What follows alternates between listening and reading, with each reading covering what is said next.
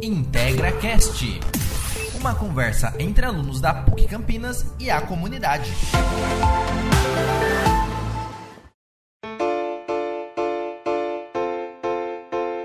Olá, seja bem-vindo. Eu sou o Júnior Gomes. E eu sou a Mayara Bafa, e você está ouvindo o Integra Cast, uma produção dos alunos da PUC Campinas. Fique ligado! Nesse episódio, a gente vai falar sobre educação infantil durante a pandemia, na região do Jardim São Marcos, e qual a importância desse período para as crianças e também dicas para você aplicar com os seus filhos. Também vamos entender um pouco sobre como está funcionando o retorno às aulas presenciais. E vamos conversar também com a professora Edivânia Fernandes, docente há 15 anos e trabalha na Prefeitura de Campinas desde 2009 com educação infantil na escola é Domingos Walter, na Vila São Martim, onde algumas crianças da Vila Paula estudam. Então fique ligado com a gente, que o episódio de hoje está imperdível. Com o surgimento do novo coronavírus, né, no final de 2019, o mundo se surpreendeu com situações que a gente não imaginava que poderíamos passar. Uma delas foi o ensino remoto, que afetou todos os estudantes e profissionais de educação. O debate do ensino à distância e do uso de plataformas digitais é muito amplo, principalmente quando aplicado aos estudantes mais velhos. Entretanto, o ensino infantil geralmente é pouco discutido, principalmente por não ser obrigatório para as crianças de 0 a 3 anos. E a partir dos 4 anos completos até o 31 de março, a matrícula é obrigatória e aos seis anos a criança deve ser matriculada no ensino fundamental. Para começar a nossa conversa de hoje, Edvânia, você poderia contar um pouco para a gente sobre como funciona a dinâmica de sala de aula durante esse período? Quais são as atividades que geralmente são realizadas e qual o papel da família nessa fase? Então, é, o papel da família é fundamental. É, a gente tem contado muito com a participação das, das famílias, porque é, agora é tudo através das mídias, né? Da, do celular, né? E as crianças, elas não têm acesso. Então, a, participação da família é tudo. E, além disso, a gente sempre é, defendeu a importância da participação da família, independente né, de ser o ensino remoto ou o ensino presencial. A participação da família é fundamental em tudo. É, nós temos o, os documentos da prefeitura, que são os cadernos temáticos, né? E eles defendem muito a importância das vivências, né? De, de todas as vivências. Então, quando no ensino presencial, a gente já tem, a gente já valoriza muito é, a, a, essas práticas, né? Das vivências. Então, a gente faz junto com as crianças, culinárias mesmo, a gente faz com eles é, bolo, gelatina, experiências nesse experimento científico mesmo, eu gosto muito de trabalhar a questão científica com as crianças. Então, a gente já tem o hábito de valorizar as vivências, o lúdico, a brincadeira, porque através da brincadeira a criança se desenvolve e aprende muito. Então, nesse período de pandemia, a gente tem frisado muito com os familiares essa questão das vivências. Então, enquanto a criança está auxiliando no plantio de uma cebolinha, no plantio de, de qualquer, né, qualquer coisa que ele estiver plantando, ele está aprendendo e desenvolvendo muito. Então, a gente tem procurado é, frisar quais são os desenvolvimentos, os aprendizados quando a criança participa de um, de um plantio. Tem os nossos projetos, por exemplo, a gente valoriza também muito a arte, né? Tudo, em tudo isso tem arte, né? A arte ela está presente em tudo também. Então, a gente procura valorizar também muito a arte. Agora, recentemente, a gente montou é, uma, um kit, que é o kit arte, né? É uma sacolinha que vai argila para a criança manusear, para ela criar, né? É, tinta com, com tela também para elas fazerem pinturas. E assim, tudo de forma uh, espontânea. Quando ela vai fazer, por exemplo, uma criação com argila, vai ser a criação dela, a mãozinha dela, né? É, com a também. Enfim, a gente procura trabalhar sempre voltado muito para o lúdico, nada forçado, né? Porque a educação infantil, ela, ela, é, é o gostoso da educação infantil é você aprender de forma é, é, é, aprender brincando mesmo, que isso se torna significativo. Gosto muito de trabalhar com essa questão científica mesmo, envolver a ciência junto. São coisas do dia a dia que acabam ensinando as crianças, né? Isso é bem legal. Sim. E a gente sabe, né, que mesmo não sendo obrigatório o ensino infantil até os três anos, alguns pais acabam não tendo a escolha de não ter os seus filhos matriculados, porque eles têm que trabalhar para poder sustentar a família. Só que a pandemia, né, dificultou, dificultou muito essa dinâmica familiar, que para muitos já estava praticamente estabelecida. O início não foi fácil, né, professora? Você pode contar um pouco para a gente sobre como foram essas primeiras semanas? Como foi se adaptar aos novos formatos? O que, que deu certo e o que, que deu errado? Então, o início, né? Quando a gente fala de início, de coisa nova, tudo, tudo gera um pouco de insegurança, né? Mas no nosso caso, quando de, de repente, do dia para a noite, a gente se viu é, é, é, não podendo mais estar no nosso é, local de trabalho, no nosso ambiente, de estar junto com as crianças. Foi assim, a gente não teve tempo de se preparar, a gente não teve tempo de se despedir das crianças, de conversar com eles sobre o assunto. Então, assim, de uma hora para outra, eu estou trabalhando, de uma hora para outra, eu não posso mais estar no, é, presencial, no, no, ambiente presencial. Então, isso foi muito chocante para nós. Aí, o que, que aconteceu? é, a gente precisou se adaptar às tecnologias de uma hora para outra também. A gente foi aprendendo juntos a lidar com a situação, a lidar com a questão da, da tecnologia. E, além de tudo isso, com, com o prolongar dessa situação, as famílias também começaram a passar por dificuldades, porque muitos perderam emprego, é, pessoas que pagavam aluguel já estavam com dificuldades. Então, a gente teve que pensar nisso também e também estar fazendo um trabalho paralelo. Então, assim, foi um sofrimento geral, né, em dose dupla, a gente pensando nessas famílias, como elas estariam, pensando nesse adaptar a tudo isso, a essas tecnologias, então foi tudo muito sofrido, foi muito difícil. E a gente viu, né, que teve uma, a gente teve uma perda de 2.900 matrículas né, na educação infantil de 0 a 5 anos, que foi divulgado pela própria prefeitura recentemente. E por conta de algumas dificuldades do ensino remoto, a gente pode concluir que teve sim um abandono da educação infantil, né? E professora, existem dinâmicas abordadas pela região para evitar o abandono da educação infantil? Então, olha, a gente, desde o início da, da pandemia, a, a gente tem estado muito preocupado com essa questão e a gente tem estado assim muito é, atento a isso. Então, no início, como eu disse, a gente enfrentou por várias dificuldades, né, passamos por várias dificuldades, e, e uma delas, né, dentre, dentre as outras, né, a gente é, foi a questão do contato com as famílias. É, a gente, várias famílias, a gente havia perdido, né, o contato, às vezes mudam de telefone, a gente às vezes não, não tinha, não está sabendo ainda o novo número. Então, assim, a gente fez de tudo para poder é, resgatar contato com essas famílias que a gente não tinha, por exemplo, o número do telefone atual. A gente fez de tudo. Então, a gente recorria a uma criança que mora perto de uma outra criança, né, a família que mora perto de uma outra família, pedindo auxílio, pode passar um recado é, para entrar em contato com a escola, é, enfim, a gente foi se valendo de várias coisas, a gente montou é, no, um grupo, né, é, o grupo da, da, escola, a gente pegou o telefone fixo e transformou, na verdade, em WhatsApp, e ele virou um grupão, então a gente colocou lá no grupo, a nossa orientadora colocou no grupo é, que a gente estava precisando entrar em contato com tais famílias, né?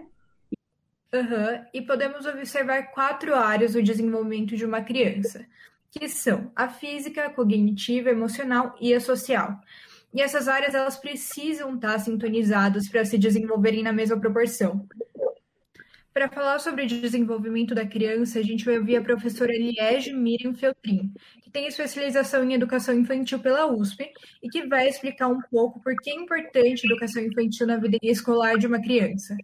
No aspecto do desenvolvimento dos 0 aos 6 anos na educação infantil, eu diria que precisamos ficar atentos a três pilares: o socioemocional, o da alfabetização e a segurança familiar, a segurança alimentar.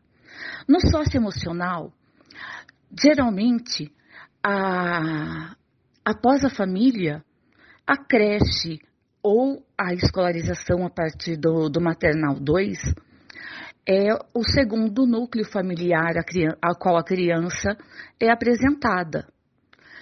E nesse núcleo é que ela vai desenvolver habilidades emocionais de interagir com o outro, de partilhar, de compartilhar, de aprender a ouvir, né?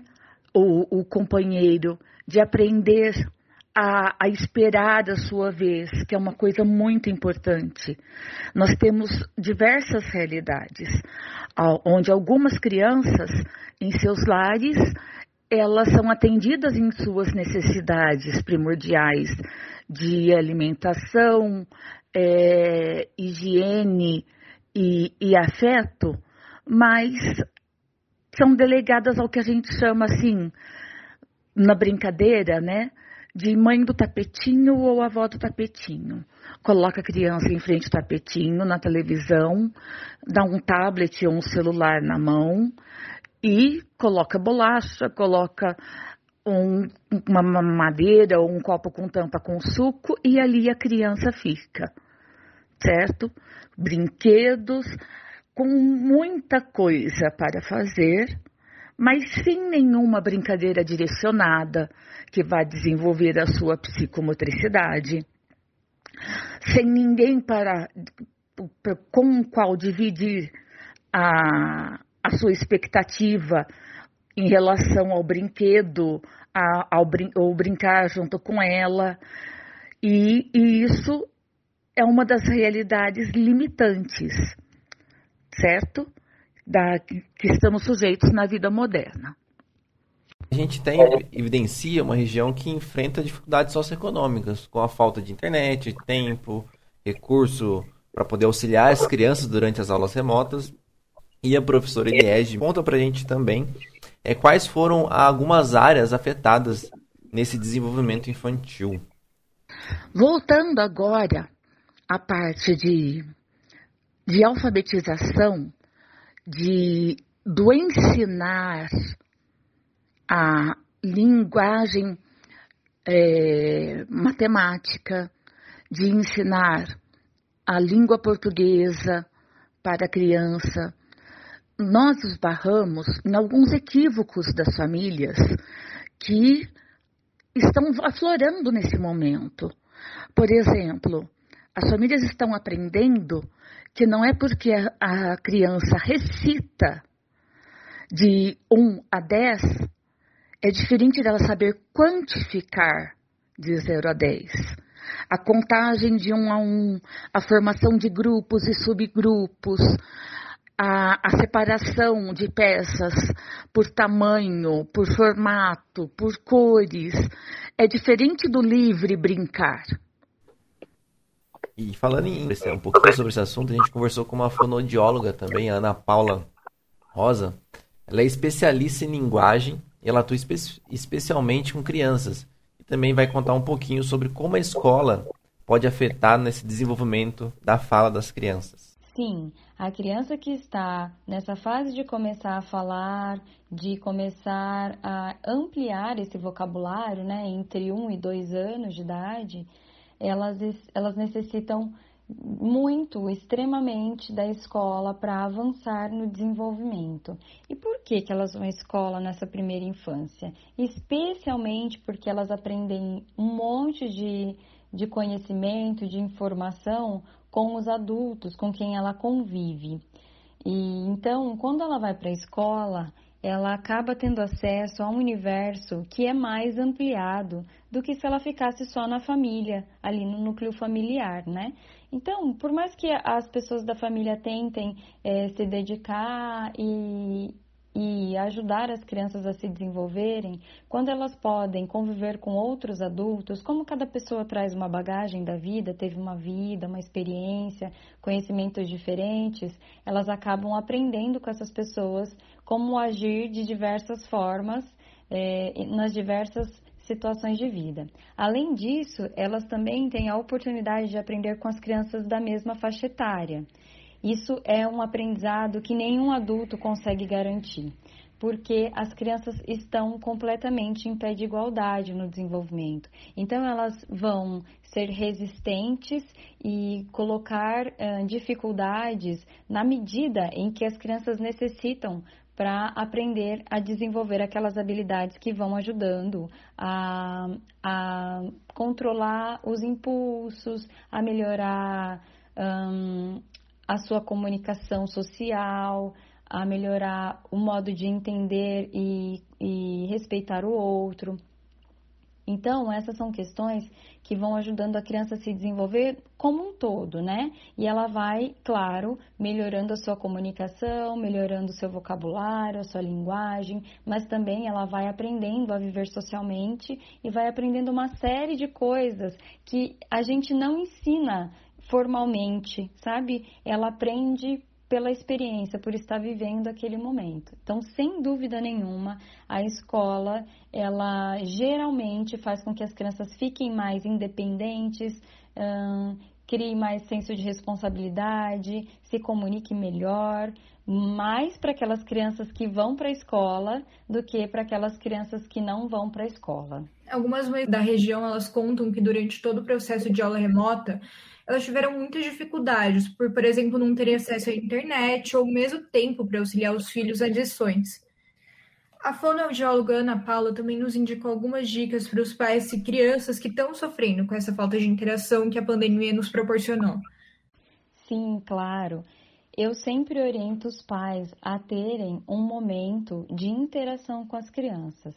Então, diminuir quantidade de telas, televisão, celular, tablet e aumentar essa interação em que os pais brincam com as crianças, né? Então façam essa interação em que há olho no olho, em que vocês é, proporcione brincadeiras, de acordo com o que é esperado para a idade, né? Então, se é uma criança pequena, a gente vai fazer o quê? Brincadeira de criança pequena, certo? Então, montar bloco, é, construir casinha, tentar já começar a brincar com brinquedos que que representam o mundo, né? O nosso mundo, então dá papá para o neném, mesmo se for menino, especialmente se for menino, porque os meninos têm menos acesso a esse tipo de brincadeira que é tão simbólico, né? Ele vai crescer, ele vai ter a família dele e ele vai precisar cuidar desse bebê, certo? Então por que já não, não começar desde já, né? A representar o mundo de acordo com o que o mundo é brincadeiras de carrinho, brincadeiras de encaixe. Então, essas brincadeiras que são possíveis dos pais, dos irmãos fazerem juntos com a criança, sempre conversando, orientando. E aí, dentro da brincadeira, a gente pode ensinar nome de palavras, né? É, nome de objetos. É... Mesmo nas situações do dia a dia, a gente pode nomear uh, os objetos da nossa casa, uh, as, as pequenas ações que a criança pode fazer no dia a dia. É importante que a gente sempre dê esses modelos né, de fala e dá a oportunidade da, da criança tentar falar. E professora, você tem alguma dica para mães e pais que têm alguma dificuldade né, com o tempo, principalmente com o tempo, né, com as atividades remotas? Tem mães que estão trabalhando em casa, né, que estão no home office, essas que estão no home office, eu, eu converso e tento é, é, falar da importância de tirar ali. É, é, é importante até para a mãe, né, para a saúde da mãe, né, que vai estar tá saindo um pouco daquele foco, porque quando você está no home office, você fica ali o tempo inteiro, né? É, então, assim, da importância de tirar uns 5, 10 minutinhos para respirar também e e, estar mais próximo dessa criança, fazer uma brincadeira mesmo com a criança, estar ali junto, sentar ali junto com ela no chão. É, a gente fez é, um, um, projeto que, que, se chamou é, Resgate das Brincadeiras Tradicionais. Então, para a mãe, é, é, tentar tirar aí uns minutinhos, né, ou que seja é, no dia a dia, ou que seja durante a semana, ou que seja no final da semana mesmo, no sábado e no domingo, para estar tá é, é, brincando com essa criança. Então, do que, que você brincava quando você era criança? Vamos brincar com, com, nossa, com nosso filho? É, que seja no final da semana. Eu sei que é, a gente entende que é complicado, né? Mas a gente sabe que é importante também o pai e a mãe estar juntos. E nesse trabalho que a gente fez foi interessante, que surgiram realmente brincadeiras simples, né? E que são importantes. Por exemplo, a amarelinha. Construir uma amarelinha no chão com a criança, com carvão, ou com um giz, ou com uma pedrinha ali, enfim. E brincar com essa criança não é nada muito elaborado, são coisas assim como a fonoaudióloga falou, coisas do dia a dia, né? É, brincar de pega-pega, que é uma brincadeira que eles gostam muito e, e trabalha a, a, motricidade, né? A movimentação do corpo. Enfim, é, pensar também na nossa criança. Sei que a vida é corrida para todo mundo, mas isso é muito importante. Então a gente precisa tirar, que seja durante o dia, ou que seja no final do dia, ou no final da semana, mas ter esse tempo para se dedicar à nossa criança. A abertura das creches foi no dia 3 de maio, com apenas 15% dos alunos, em 130 creches no município e em 44 entidades. A participação é opcional, com possibilidade de retirada dos materiais nas escolas. As creches retomaram as aulas com redução de horário e revezamento de turmas, para que o distanciamento social aconteça, além de contarem com protocolos sanitários. É, a gente sabe né, que as crianças são muito interativas, elas são carinhosas, elas gostam de brincar, abraçar. Como é que uma criança de até 4 anos, como é lidar com a falta de contato físico com os coleguinhas é, por causa dessas novas normas? Desafiador, é muito difícil, porque a gente sempre trabalha a importância do respeito com o outro, de, do cuidado com o outro, né? É, a importância do abraçar mesmo é, o outro, e de repente a gente tem que desconstruir tudo que a gente trabalhou com eles. Então, assim, é difícil. Eu tenho contado histórias, então eu levo histórias para a sala, né, com imagens, e e a criança, de tanto ela ouvir, né, esse tempo todo é, é, falando sobre essa importância do, de não poder estar perto, é, é ela, a, a, gente, eu pergunto para elas, né, como é que, como é que, o que, que a gente vê aqui nessa história, nessas imagens, que não é legal agora a gente fazer, que a gente não pode mais fazer por enquanto, e eles sinalizam. Ah, não pode abraçar. Até contei uma história onde a, um coleguinha estava pertinho do ouvidinho do outro, contando um segredo para o outro, né? Então eles falam, não pode, não pode chegar perto.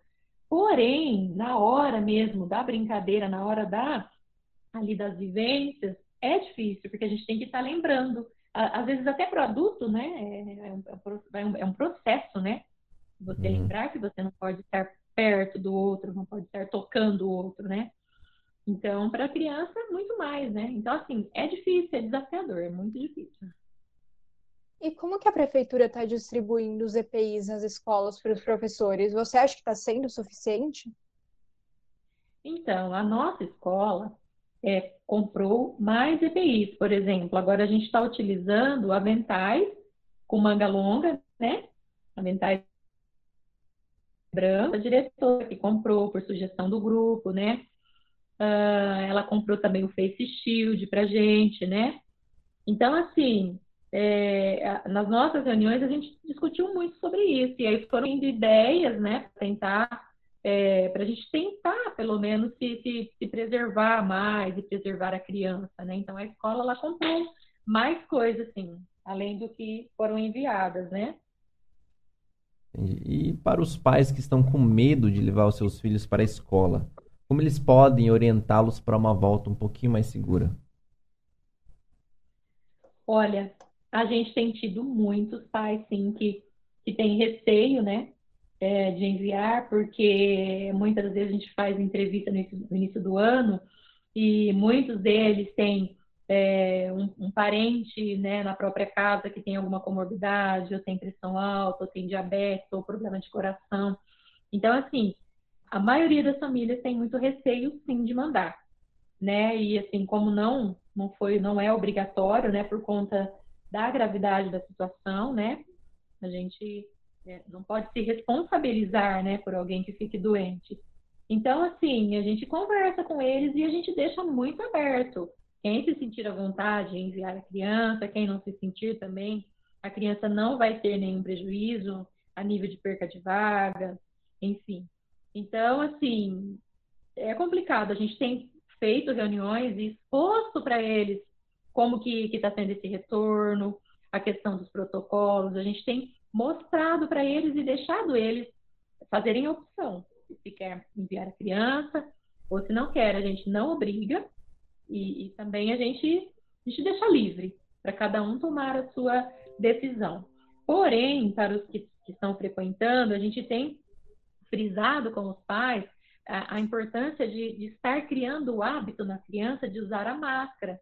Porque, por exemplo, no agrupamento 3, que é o agrupamento que eu trabalho, eles já têm a partir de 3 anos, né? Então, eu tenho criança de 3, de 4, de 5 anos e até crianças com um pouco mais de 5 anos, né? Porque até eles fazerem 6 anos, eles ainda estão lá com a gente, dependendo da, do mês do aniversário e a data. Então, a gente tem conversado muito com eles para eles incentivarem o uso da máscara e o uso, o uso correto da máscara, né? Porque é difícil para a criança ficar o tempo todo de máscara, a gente sabe. Para o adulto não é fácil, para a criança muito mais.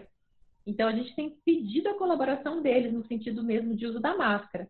A questão da higiene das mãos, da utilização do álcool, isso a gente tem trabalhado com eles na escola, né? O uso correto, a forma correta, né, de higienizar as mãos, a questão dos brinquedos, por exemplo, na sala, se eu estou brincando com brinquedo de encaixe, o meu amiguinho não vai poder brincar com esse brinquedo já em seguida. Então, a gente coloca numas caixas separadas, a gente higieniza isso tudo com álcool 70. Então, assim, a, eu acho que a, uma, uma grande questão é esse, esse trabalho em casa, né, para ajudar a gente quanto ao uso da máscara mesmo. E recentemente, o governo do estado de São Paulo iniciou a vacinação dos profissionais da educação, né? Idade entre 18 e 46 anos. Professora, você acha que com a vacinação de todos os professores será possível a gente ter uma volta às aulas um pouquinho mais segura? Olha, eu acho que a questão da vacinação dos professores ajuda bastante, mas a vacinação da população, muito mais. Então, talvez um complemento, vamos dizer, porque vacinando a comunidade toda, o risco diminui bastante. Então, vacinando só os professores, ainda vejo que precisa vacinar a população. E se aí possível, aí futuramente, aí estar pensando numa vacinação para as crianças também. Né? Agora a gente viu que foi falado sobre a vacinação para crianças né, até 12 anos, né, com uma determinada vacina. Então, de que assim que, que se pense, né, com, com bastante afinco, bastante carinho na vacinação das crianças também aí futuramente, né? Mas eu penso que a vacinação dos professores é, em conjunto com a comunidade é um grande avanço. Professora, muito obrigada por, pela contribuição do nosso podcast. Foi, acho que foi muito produtivo. E a gente tem certeza que vai ajudar muitos pais nesse momento tão difícil né, que a gente está vivendo neste momento. Então, muito obrigado pela participação. Se quiser dar uma, uma despedida, uma consideração final, fique à vontade eu acho que eu fico também agradecida, né, lisonjeada pelo convite de vocês. E, e eu acho que a mensagem é esperança, né, e força, né, que a gente vai superar juntos, né, estamos todos no mesmo barco, juntos vamos superar. E logo, em breve, penso que a gente possa estar retornando, pelo menos, muito mais próximo da nossa vida normal. Né? Muito obrigado a você que nos acompanhou até aqui. Lembrando a você que o Integra Cash é uma produção dos alunos do primeiro semestre da Faculdade de Jornalismo, desenvolvido como projeto integrador. A apresentação foi minha, Júnior Gomes, e da Maiara Bafa. A produção, Mariana Lacerda, Kelly Aniceto, Pietra Moraes e Sofia de Castro. Orientação das professoras Amanda Artioli e Ivete Cardoso Roldão. E trabalhos técnicos de Júnior Gomes. Agradecemos a sua audiência.